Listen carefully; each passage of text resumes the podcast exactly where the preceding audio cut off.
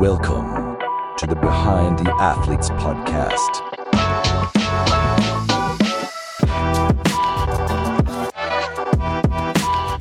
Guten Morgen und herzlich willkommen zum Behind the Athletes Sports Business Briefing. Heute am Montag, den 12. Februar. Heute ist ein besonderer Montag, der Super Bowl Montag. Wir werden darüber gleich sprechen und über viele weitere interessante und aktuelle Sports Business News und Stories. Wie immer 10 bis 15 Minuten. Wir ordnen euch die Geschichten ein. Wir analysieren sie und geben euch ein paar Talking Points für die Woche an die Hand. Mein Name ist Marc Hartmann und ich bin hier mit meinem kongenialen Co-Host Moritz Gessel. Moin Moritz.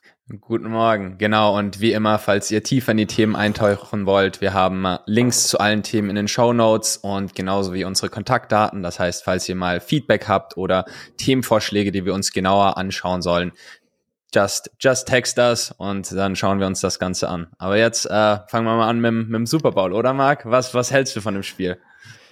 Ja, ein wahnsinniges Spiel. Ich muss eine Sache noch kurz einschieben und ein großes Dank aussprechen. Wir sind heute ein bisschen später dran aufgrund dieser Super Bowl Nacht und äh, ich habe schon einige WhatsApps bekommen und Sprachnachrichten, wo denn unser montagsmorgens Sports Briefing sei, weil einige Kollegen äh, im Auto saßen und das vermisst haben.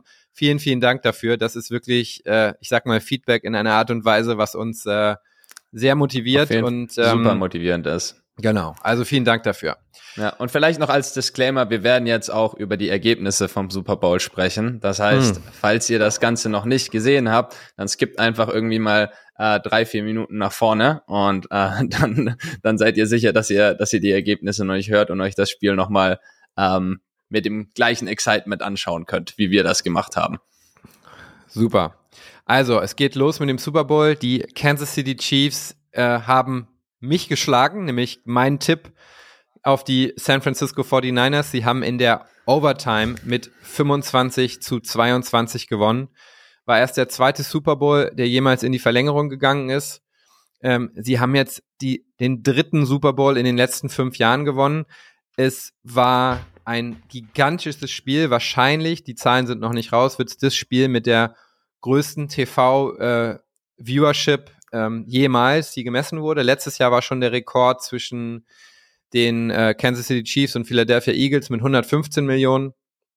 Und ähm, ja, Patrick Mahomes hat jetzt 15 Playoff-Siege, äh, ist schon Dritter hinter Tom Brady mit 35 und Joe Montana mit 16, ähm, aber er ist noch sehr jung. Äh, Pat Mahomes ist 28 und Tom Brady hat mit 44 erst aufgehört zu spielen und mit 43 noch den letzten Super Bowl begonnen, ja. gewonnen. Also äh, absoluter Wahnsinn. Und es war ein top spannendes Spiel und äh, ja, absolut sehenswert. Absolut sehenswert. Also was, was ich auch eine super Szene fand, ähm, ich glaube im dr dritten Drive äh, von Kansas City, äh, City hat Pacheco den Ball gefummelt, das ist der Running Back. Und dann gibt's so ein gibt's so ein Clip, wo Travis Kelsey, der Tight End und ähm, Freund von Taylor Swift, an der Seite in Andy Reid äh, reinrennt, das ist der Head Coach, und ihn anschreit, you should have given, put me in, Coach, put me in, I would score. Also wirklich competitive spirits, super hoch und wirklich ein super, super spannendes Spiel. War tatsächlich auch äh, das längste Spiel in, Super Bowl, in der Super Bowl-Geschichte. Also es gab kein längeres Spiel. Das Spiel ist hat auch irgendwie aufgehört mit drei Sekunden noch auf der, auf der Uhr. Also wirklich äh, top, top, äh, auch erstes Spiel in Las Vegas gewesen. Ne? Ja. Neues, neues Stadium, erster Super Bowl in Las Vegas. Ja. Äh, war super spannend. Genau. Ähm, wir gucken ja hier auch auf die Business-Seite, deswegen kommen wir jetzt mal mit unserer Hyped-Up Stimmung hier vom, von dem Super Bowl ein bisschen zu der Business-Seite. Im Stadion selber 65.000 Zuschauer. Das preiswerteste Ticket war 8 oder 8.500 Dollar. Da fing das an. Ähm, man erwartet, die, wie gesagt, dies Jahr auf jeden Fall äh, immer über 100 Millionen Zuschauer beim Super Bowl. Letztes Jahr 115. Und äh, durch den sogenannten Taylor Swift-Effekt haben wir auch schon drüber gesprochen, glaubt man, dass äh, das wahrscheinlich den alle Rekorde brechen wird. Die Marken haben durchschnittlich fast sieben Millionen Dollar für 30 Sekunden wow. Werbespot. Sieben Millionen für 30 Sekunden bezahlt. Und ähm, ja, da werden auch neue Rekorde gesetzt. Und ähm, du hast es gesagt, Las Vegas als äh, Sport- und Entertainmentstadt hat seit letztem Jahr den Las Vegas Sphere. Das ist eine 2,3 Milliarden teure ähm, Konzerthalle, die einen kompletten Screen außenrum hat, kann man mal googeln. Die meisten, wenn die hier zuhören, werden es sicherlich auch kennen. Und dort haben die Werbepakete auch nicht mehr ungefähr drei bis 400.000 Euro wie normalerweise gekostet, sondern während des Super Bowls jetzt zwei bis drei Millionen. Und äh, das, äh, man geht davon aus, wir sind gespannt auf Zahlen, dass man äh, die höchsten Entertainment-Umsätze jemals gemessen, trotz Formel 1 und so weiter, jetzt während der Super Bowl-Woche sehen wird. Dazu, äh, Moritz, du bist ein großer äh, Wettfan. Es wurden über 23 Milliarden Umsatz mit Wetten auf den Super Bowl gemacht. Also das ist, äh, ist unglaublich. Crazy. Man, man, es ist auch so krass, auf was man wetten konnte. Man konnte drauf wetten, was der erste Song während der Halftime-Show von Usher ist oder welche Farbe das Gatorade hat, dass der, dass Andy Reid am Ende über den Kopf ge äh, gekippt bekommen hat. Also wirklich, du konntest da auf alles Mögliche wetten, ob's Taylor Swift zum Super Bowl schafft. Also wirklich ein, ein krasses Event und äh, wir sind natürlich, wir werden euch updaten nächste Woche mit den konkreten Zahlen, sobald die draußen sind. Und ähm, vom, vom American Football zum äh, normalen Football oder zum Soccer. Ähm, es gibt äh, News von, von Messi, der spielt jetzt bei Inter Miami in den USA und die haben jetzt ein Freundschaftsspiel in Hongkong ausgerichtet, bei dem Messi nicht gespielt hat. Der saß die ganze Zeit auf der Bank und wurde, wurde wahrscheinlich geschont. Im Nachhinein hieß es dann, er, er wäre verletzt, aber wurde deswegen heftigst von den Fans ausgebuht, weil die natürlich alle zum Spiel gekommen sind, um Messi spielen zu sehen. Und das Ganze hat jetzt tatsächlich ein ziemlich großes Nachspiel. Denn die Organisatoren von dem Spiel hätten eigentlich von der Regierung 16 Millionen Unterstützung bekommen, also 16 Millionen Dollar an Unterstützung, um das Spiel auszurichten. Das bekommen sie jetzt nicht. Da dann das zweite ist, dass der Veranstalter sich jetzt entschlossen hat, 50 Prozent der Ticketpreise rückzuerstatten, weil die Fans natürlich super enttäuscht sind, weil die meisten da hingekommen sind, um Messi zu, äh, zu sehen. Das sind nochmal sieben Millionen, die da flöten gehen. Und Außerdem machen die enttäuschten Fans extremes Druck auf Unternehmen, auf chinesische Unternehmen, die mit Messi Deals haben, um diese Deals zu kappen, weil sie wirklich so groß, so groß und krass enttäuscht sind.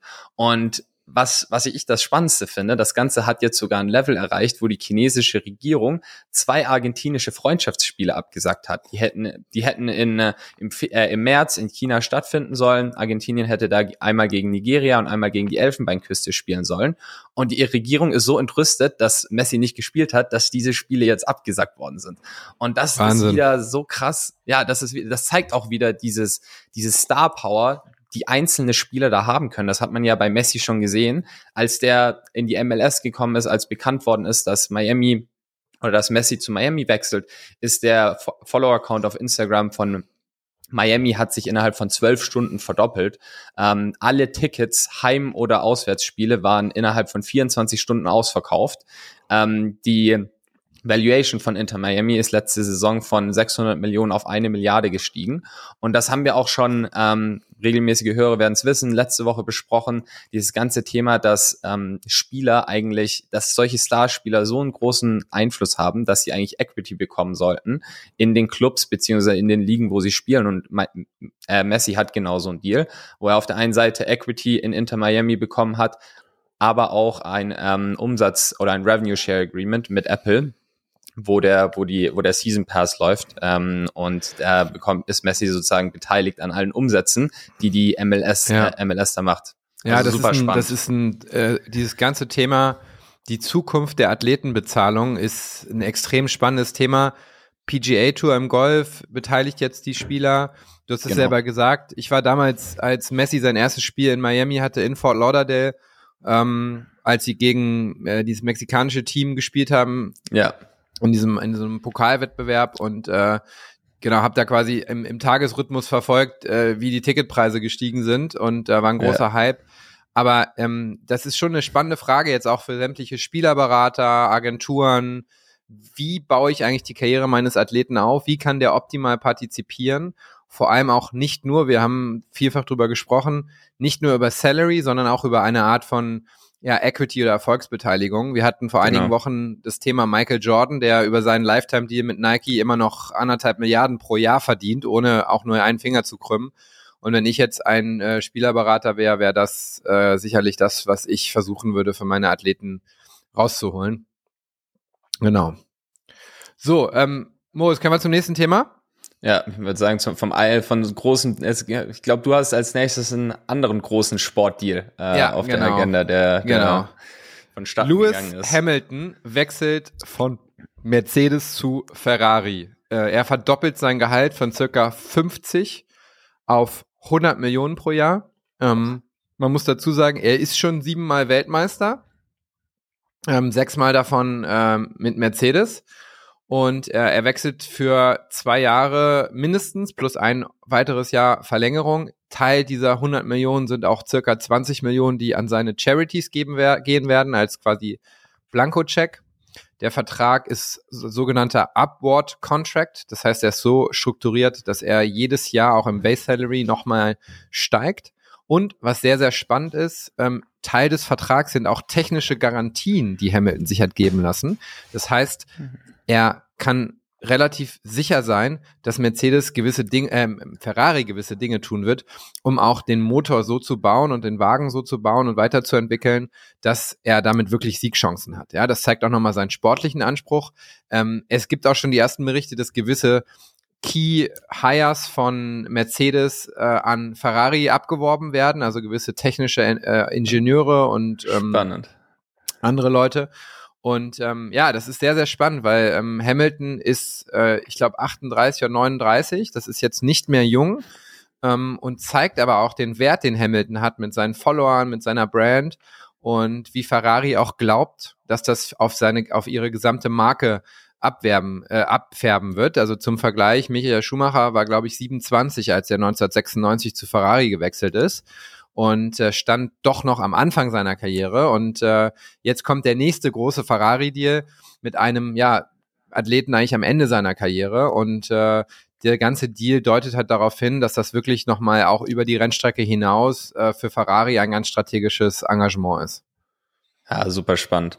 Ähm, zum nächsten Thema. Äh, wie jede Woche gibt es gefühlt auch ein Medienrechte-Thema. Und zwar gibt's, wurde jetzt letzte Woche ein Deal announced, der die komplette Medienrechte-Landschaft in den USA verändern wird. Und zwar tun sich ESPN, Fox und Warner Brothers, das sind die drei größten Sportrechte-Käufer in den USA zusammen, um einen Direct-to-Consumer-Service anzubieten, wo du im Prinzip alle Sportrechte, die diese drei Unternehmen, die gekauft haben, auf einem Service anschauen kannst. Und das sind geschätzt circa 55 Prozent aller Sportrechte in den USA.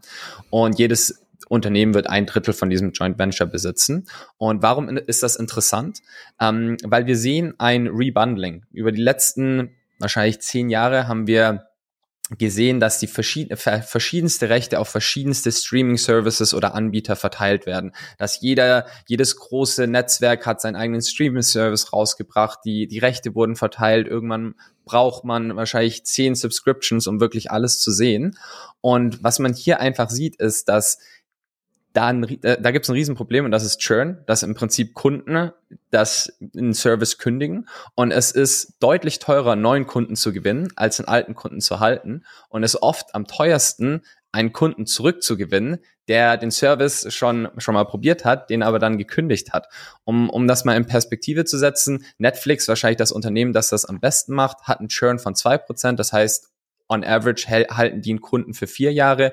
Disney Plus hat schon einen Churn von fünf Prozent. Das heißt, ein Kunde da ist ein, äh, ein Jahr und acht Monate da. Und Rechtekäufer merken einfach, dass das so viel Geld zieht, diesen Churn zu reduzieren. Und das ein großes Ding, wie man das hinbekommt, ist im Prinzip das Bundling, dass man sagt, okay, wir bringen einfach die Rechte wieder zusammen in ein großes Bundle und bringen damit einfach so viel Wert zu den Konsumenten, dass wir dadurch den Churn reduzieren können. Und ähm, deswegen äh, nennen äh, wird man den Begriff das große Rebundling jetzt öfter lesen, weil wir im Prinzip aus der Zeit von diesem, äh, okay, wir müssen alles auf einzelne Streaming-Services bringen, wieder zu der Zeit zurückkommen, okay, hey, wir bringen doch wieder alles in ein großes Bundle, ja. ähm, was für Konsumenten einfacher ist und auch für Unternehmen äh, lukrativer, ja, weil man dadurch ja jeder den Churn Zuhörer, reduzieren kann. Genau, das wird ja jeder Zuhörer auch kennen, dieses ganze Diskussion die letzten Jahre hier in Europa. Äh, brauche ich Sky, brauche ich The Zone? Genau. Brauche ich jetzt noch irgendwie, keine Ahnung, RTL Plus, brauche ich noch Magenta TV und äh, ja. genau, also das wird sicherlich ein spannender Trend jetzt in, der, in den ganzen Medienrechten äh, äh sein. Ähm, wir machen weiter mit den mit der Rangliste der 100 bestbezahlten Athleten weltweit.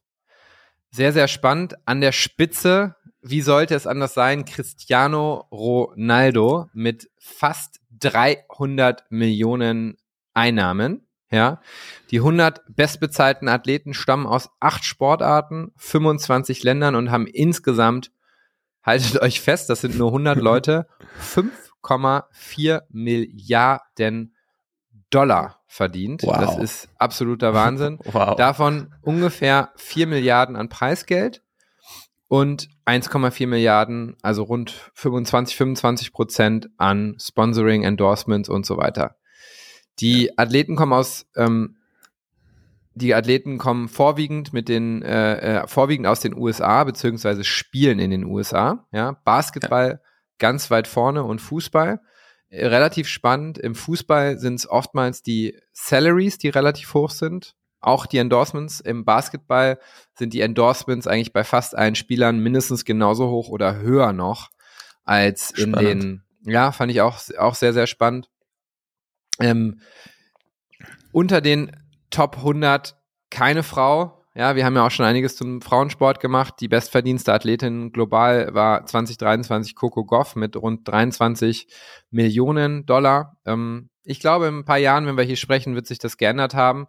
Ich glaube, Ja. da ist ein Riesenpotenzial. Ähm, auch da wieder, wir haben schon drüber gesprochen, was würden wir machen, wenn wir Spielerberater wären ähm, bezüglich Equity für die Athleten. Ich glaube, da äh, ist eine riesen, ein riesen, riesen Potenzial. Ähm, genau, Basketballspieler hatte ich schon gesagt, bilden 40 Prozent, ähm, gefolgt von Football und äh, Fußball. Auf Platz zwei allerdings ganz spannend ein Golfer, John Rahm, äh, Spanier mit 181 Millionen Salary, ein, eine Wahnsinnszahl, ein Spanier. Dritter Platz Lionel Messi, Inter Miami mit insgesamt 130 Millionen. Vierter Platz LeBron James, 125. Fünfter Platz Kilian Mbappé. Und äh, ja, kein Deutscher unter den Top 20 oder Top 25. Schade. Ja, sehr, sehr schade. Ähm, man sieht aber relativ klar auch den Einfluss von Saudi-Arabien, nämlich einige dieser Spieler, die ich genannt habe, also das heißt ähm, unter anderem zum Beispiel Ronaldo, ähm, sehen das Geld, was aus dem Mittleren Osten äh, kommt. Ähm, Neymar ist, glaube ich, Platz sechs oder sieben. Da gerade eben im Fußball sieht man den Einfluss ganz, ganz stark äh, äh, dieser, dieser Gehälter, auch auf den hinteren Listen. Da gibt es einige, die man gar nicht so gut kennt, auch im Fußballbereich, die aber unheimlich viel, unheimlich viel Geld, Geld verdienen. Ja. Ähm, ganz spannend fand ich auch wieder, wir hatten es gesagt, Tennisspieler verdienen zu wenig. Novak Djokovic ist auf Platz, haltet euch fest, 46 nur. Ja. Wow. Und der hat nur 45 Millionen in Anführungsstrichen nur verdient und davon nur 15 Millionen über über äh, Preisgelder. Also es ist der Wahnsinn. Rest Es Endorsements. Ist, es ist wirklich der Rest Endorsements, aber es ist Wahnsinn. Also alle Tennisspieler da draußen, ihr verdient äh, zu wenig und wir bleiben an dem Thema ähm, auf jeden Fall dran. Ähm, ansonsten, genau, hatten wir gesagt, die äh, großen Investoren aus Middle East äh, führen auch zu einer ziemlichen Inflation der Gehälter. Sie sind von 2022 auf 23 ähm, um 30 Prozent gestiegen. Insgesamt die Zahlen um, um 21. Und ja, wir werden dazu noch einen Post machen. Und äh, also sehr, sehr spannende Rangliste. Ich könnte da Stunden dran verbringen, aber äh, Moritz, wir machen mal weiter. Ich sehe schon, du guckst auf die Uhr. genau. Ähm, vielleicht noch zu Private Equity News. Ähm, wir sind ja immer sehr interessiert ähm, in die Sportwelt allgemein und wie man da rein investieren kann, weil es ja sehr attraktive Assetklasse ist. Und es scheint so, als wäre, würde die attraktivste Assetklasse in der Sportwelt, nämlich die NFL, was die profitabelste Liga weltweit ist, bald investierbar werden. Nämlich gerade ist es so, in Sport-Franchise, also in NFL-Franchises dürfen keine Private Equity-Firmen investieren.